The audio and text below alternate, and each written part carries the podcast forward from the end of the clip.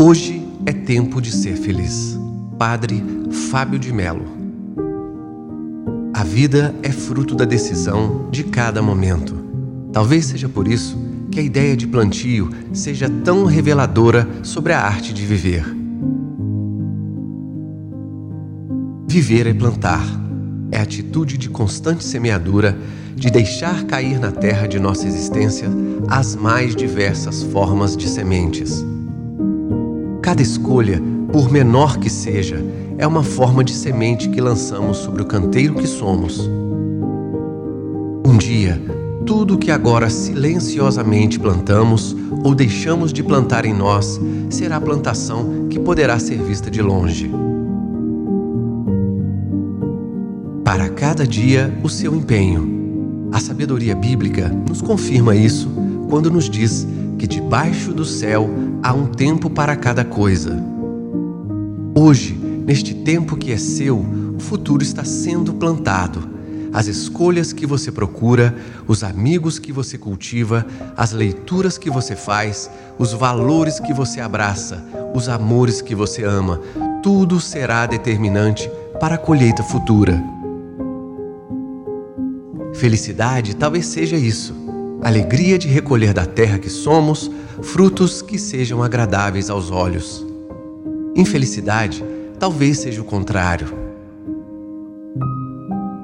O que não podemos perder de vista é que a vida não é real fora do cultivo.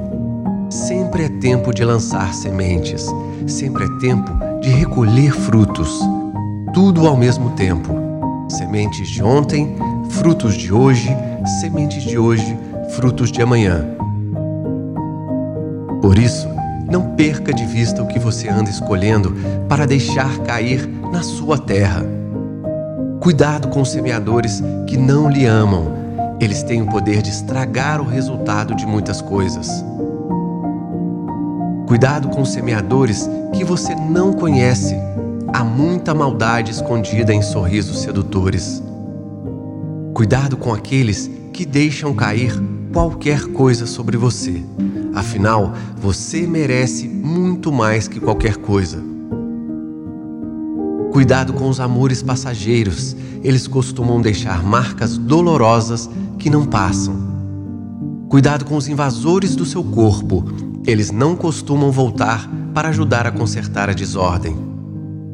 Cuidado com os olhares de quem não sabe lhe amar eles costumam lhe fazer esquecer que você vale a pena. Cuidado com as palavras mentirosas que esparramam por aí. Elas costumam estragar o nosso referencial de verdade. Cuidado com as vozes que insistem em lhe recordar os seus defeitos. Elas costumam prejudicar a sua visão sobre si mesmo.